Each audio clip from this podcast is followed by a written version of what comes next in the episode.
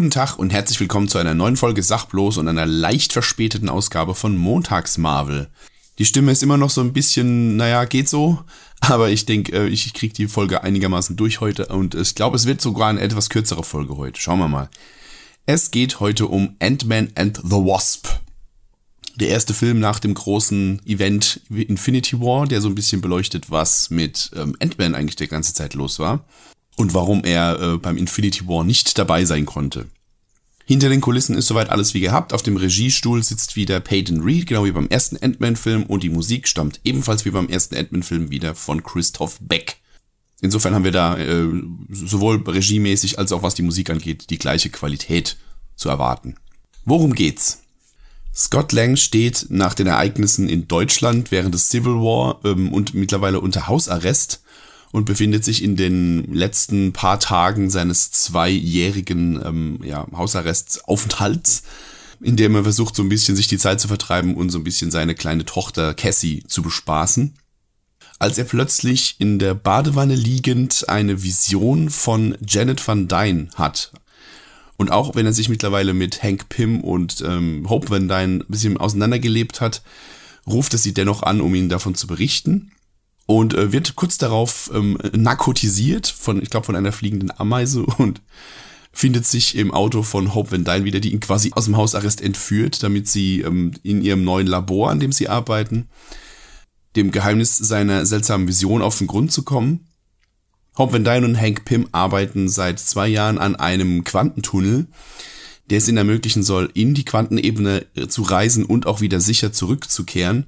Nachdem Scott Lang das im ähm, ersten Ant-Man-Film am Ende ja gelungen ist, ähm, haben sie da Hoffnung geschöpft, dass dies ähm, mit der richtigen Technologie möglich ist und versuchen mit diesem Tunnel eben auf die Suche zu gehen nach der verschollenen Janet Van Dyne.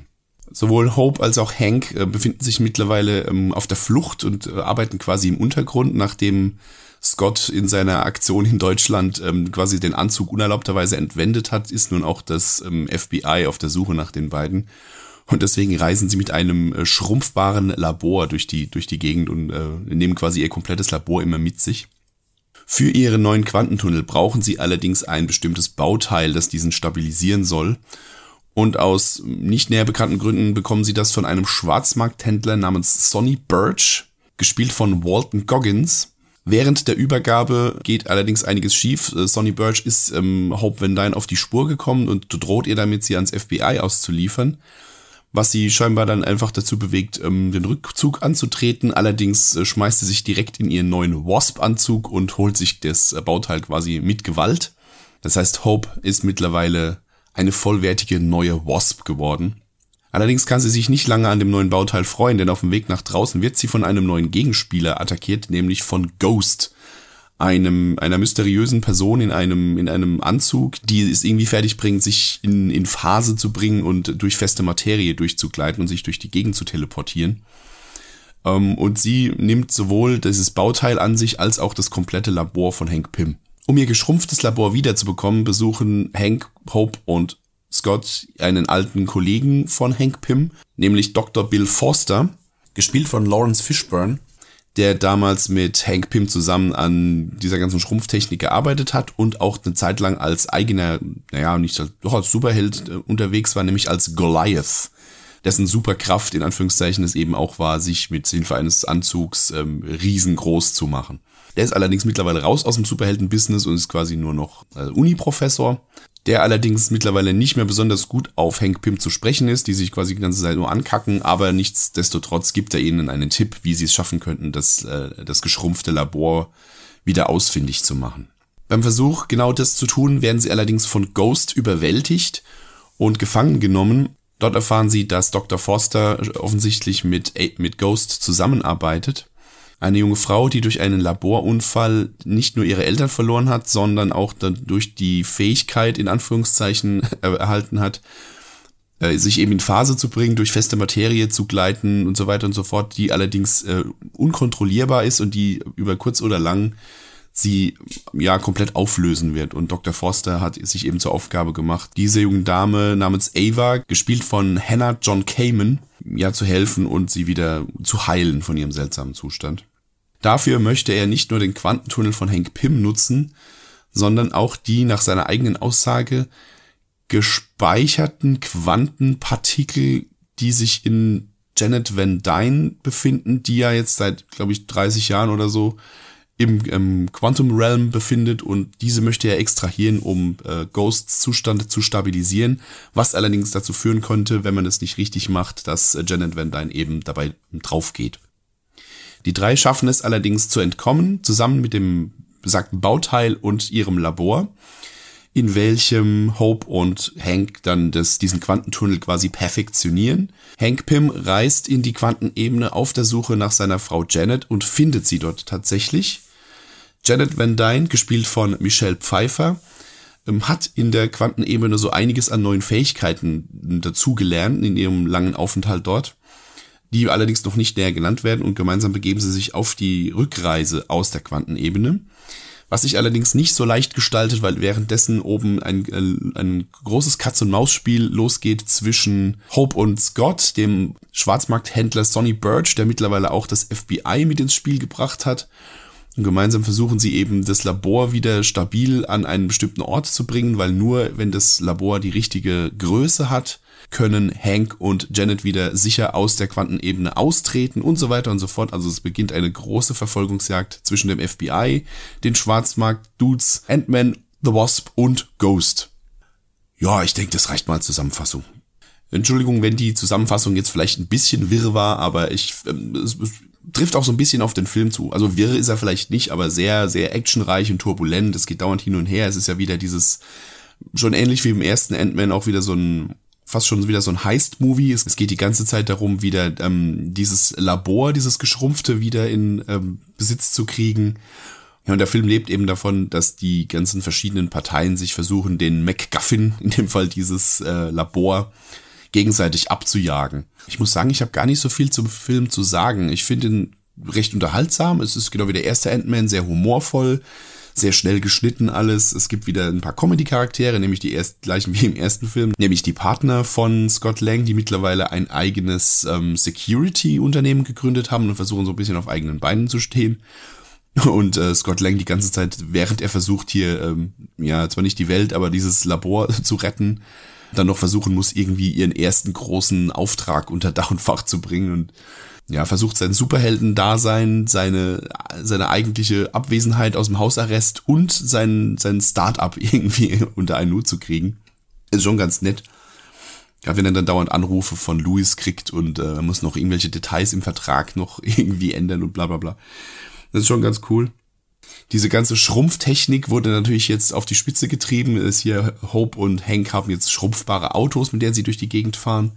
Ich, ich habe mich erst gefragt, was es, was es denen bringt, dass jetzt mit einem geschrumpften Auto durch die Gegend fahren. Es scheint mir ja gefährlicher zu sein als mit einem echten Auto. Aber sie sind ja eben auf der Flucht, beziehungsweise im Untergrund und deswegen ähm, hilft es natürlich, dass sie nicht gefunden werden, logischerweise.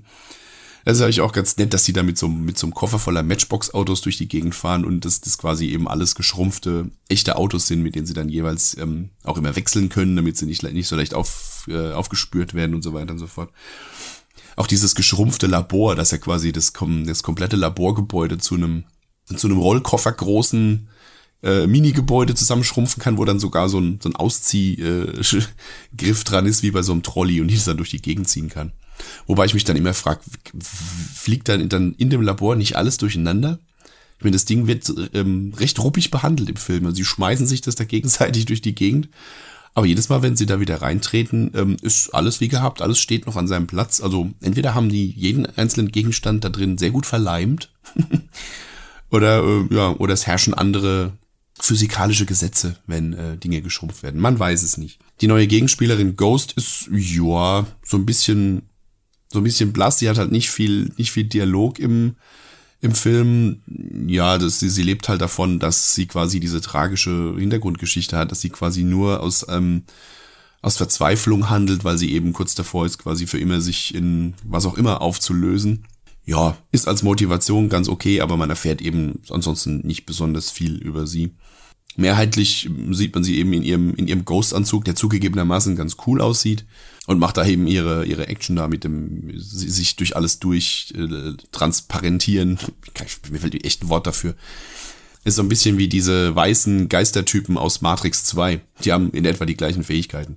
Ghost ist ja scheinbar, wenn ich das richtig verstanden habe, eigentlich ein Bösewicht aus dem Iron Man-Universum.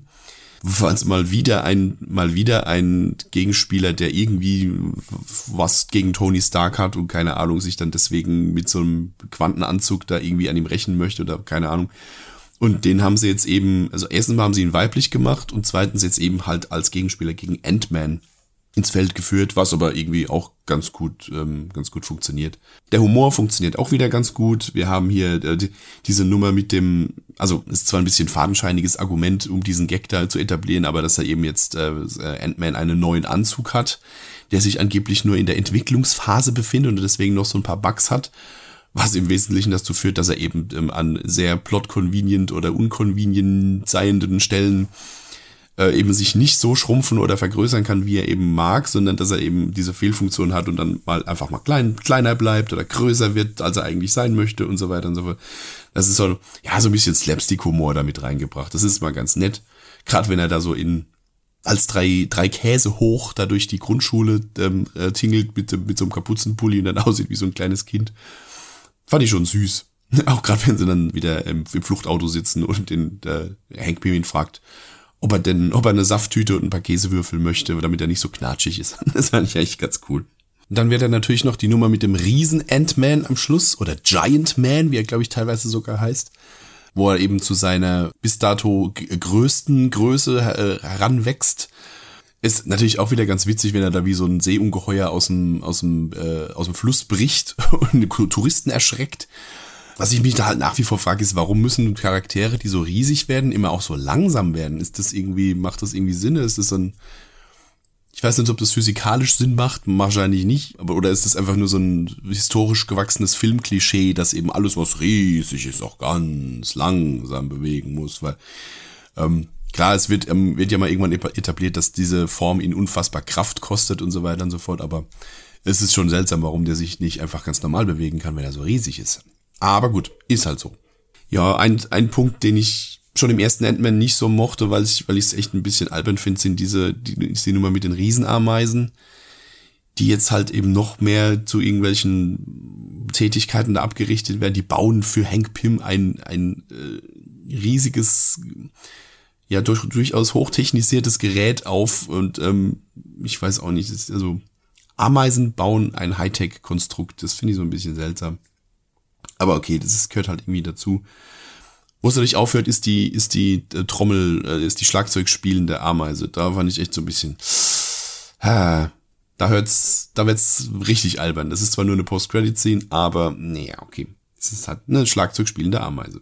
Lassen wir mal so stehen. Auch das, das hängt Pim mittlerweile als Navigationssystem sich die fliegende Ameisen äh, äh, herbei kontrolliert, die dann Pfeile am Himmel bilden ja, ist eine nette Idee, aber ne, es wird, da wird's schon, da wird's schon sehr cartoonhaft langsam. Dann haben wir noch die Nummer, dass hier äh, Janet Van Dyne sich kurzzeitig quasi ähm, äh, Scott Lang besetzt und ihn quasi ähm, lenkt, damit sie, sie mit seinem Körper mal eben schnell die äh, richtige Einstellung an der Maschine vornehmen kann. Und dann äh, auch, auch, wo er dann so ein bisschen mit, mit hoher Stimme spricht und dann so, so Hank Pym so ein bisschen ansäuselt und so. Das ist, ja, ist, ist ganz witzig. Ja, unterm Strich ist der wieder sehr, sehr kurzweilig, der Film. Er macht Spaß, er trägt halt natürlich wieder nicht so arg viel zum großen Ganzen bei, bis auf ein Detail, da komme ich jetzt zu, das ist nämlich in der Post-Credit-Scene. Da sehen wir ähm, Hank, Hope, Janet und Scott, wie sie auf dem Dach eines Gebäudes stehen und einen ähm, miniaturisierten Quantentunnel in einem, in dem alten braunen Van von, ähm, von Lewis äh, installiert haben und quasi so ihren, ihren ersten größeren Test damit machen wollen, indem sie Scott in die Quantenebene schicken. Und da lässt Janet Van Dyne mal eben kurz die Info fallen, dass er sich doch in der Quantenebene vor Zeitwirbeln hüten sollte, weil sie ihn da nicht mehr rausholen könnten. Also diese, dieser kleine Wink mit dem Soundfall, dass irgendwie mit der, ähm, mit der Quantenebene irgendwas mit der Zeit anders ist, das wird ja später noch wichtig werden und das ist auch so das Einzige, was so zum großen und Ganzen beiträgt. Ansonsten steht der Film so einigermaßen für sich alleine. Ja, in dieser Post-Credit-Scene ähm, sieht man eben, wie die da diesen, diesen Trip ins Quantum Realm vorbereiten. Ähm, Scott Lang wird in die Quantenebene hineingesaugt, sammelt da irgendwelche Partikel auf und als er dann wieder zurückgeholt werden sollte, ähm, stößt er quasi auf taube Ohren. Der Funk ist tot, äh, er kriegt keine Rückmeldung mehr und ist ja, sitzt dann quasi in der Quantenebene fest und äh, Schnitt in die, in die Außenwelt, wenn man so möchte. Und man sieht nur noch an der Stelle, wo Hope, Hank und Janet standen, noch so die letzten paar Brösel, die so im Wind davon flattern. Ähm, ja, das heißt, Thanos hat seinen Snap gesnappt. Und ja, die drei waren eben unter den 50 Prozent, die es eben weggebröselt hat und Scott Lang sitzt in der Quantenebene fest. Jo. Wie gesagt, Ganz amüsanter Film, ist so auch wieder so ein bisschen losgelöst von allem anderen, aber nach dem brachialen Riesenbrett von Infinity War ist das mal wieder, war das mal wieder ganz entspannt, mal wieder in so einen, in Anführungszeichen kleineren Film zu sehen. Den kann man also wirklich ganz äh, lockerflockig so weggucken. Und äh, ja, ist eine, eine schöne Actionkomödie für zwischendurch. Okay, dann würde ich sagen, lassen wir es mal dabei. Ich äh, mache mir jetzt wieder einen Tee mit Honig und hoffe, dass ich in der nächsten äh, Montags-Marvel-Folge wieder mit äh, glockenheller Stimme zu euch sprechen kann. In der nächsten Folge geht's, äh, ich habe mich das letzte Mal schon so ein bisschen durcheinander gewurschtelt, ähm, nachdem, nachdem wir jetzt Ant-Man and the Wasp hatten, geht's jetzt das nächste Mal endlich weiter mit Captain Marvel, den ich zwar schon mal übers Knie gebrochen habe, aber dann können wir jetzt vielleicht noch mal mit ein bisschen Abstand im Detail drüber sprechen. Ich hoffe, es hat euch trotz meinem Gekrächze gefallen. Falls ja, drückt doch gerne sämtliche Knöpfchen, die das zum Ausdruck bringen. Erzählt es ein bisschen weiter, dass das hier wächst und gedeiht und ne, wisst ihr ja Bescheid.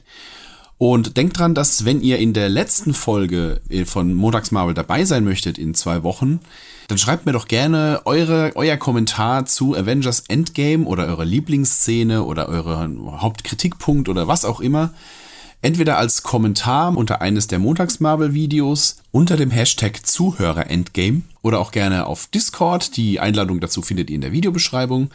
Oder auch gerne natürlich, wenn ihr die technischen Möglichkeiten habt, gerne auch als Audioschnipsel und dann werde ich das in die, in die letzte Folge von Montags Marvel zu Endgame, werde ich das mit reinschneiden und dann habt ihr da auch die Möglichkeit, ein bisschen euren Senf dazu zu geben. Alle Details und Spezifikationen, wie ihr das machen könnt, findet ihr in der Videobeschreibung oder auch auf Discord.